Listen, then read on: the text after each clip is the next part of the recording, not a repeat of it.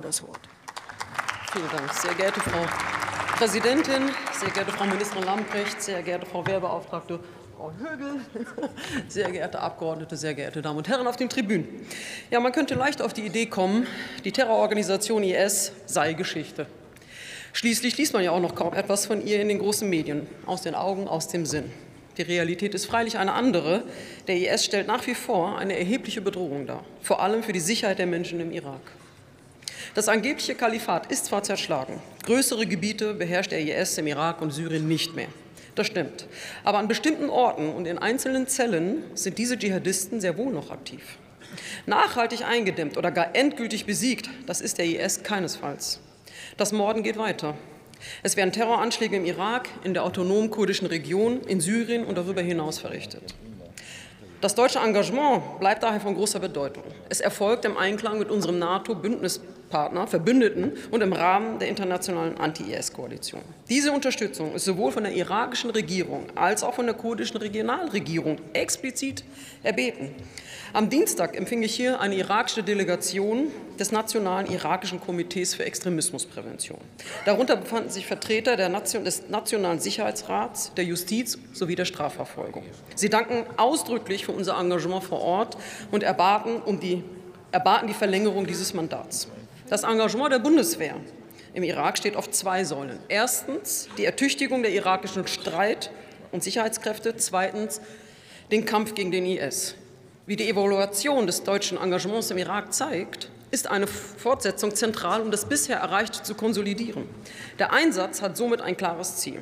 Es entspricht dem vernetzten Ansatz der Bundesregierung und steht im Einklang mit ihren entwicklungspolitischen und humanitären Maßnahmen. Dieses Ziel lautet, den Irak zu stabilisieren.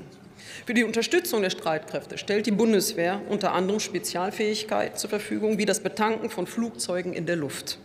Bis zum heutigen Tag hat sie dies mehr als 9000 Mal im Rahmen des Anti-IS-Mandats getan.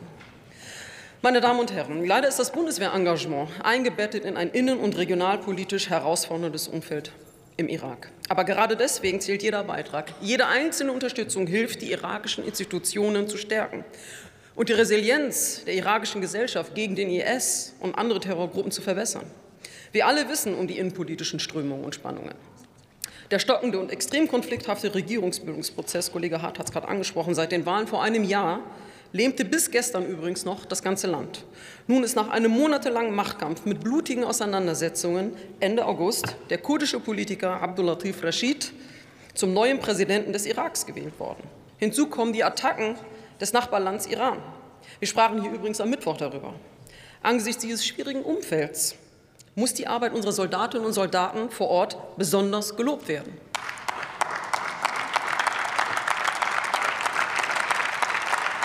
Der Bundeswehreinsatz leistet außen- und sicherheitspolitisch einen wichtigen Beitrag, auch für uns hier in Deutschland. Ich muss wohl kaum daran erinnern, welch blutigen Terror ein erstarkter IS ab 2014 nach Deutschland und nach Europa gebracht hat. Außerdem stärken wir im Sinne des vernetzten Ansatzes natürlich auch die zivilen Missionen der Vereinten Nationen und der EU im Irak. Auch das bleibt für die Bundesregierung weiterhin zentral. Daher begrüßen und unterstützen wir die Verlängerung des Bundeswehrmandats im Irak. Vielen Dank für Ihre Aufmerksamkeit.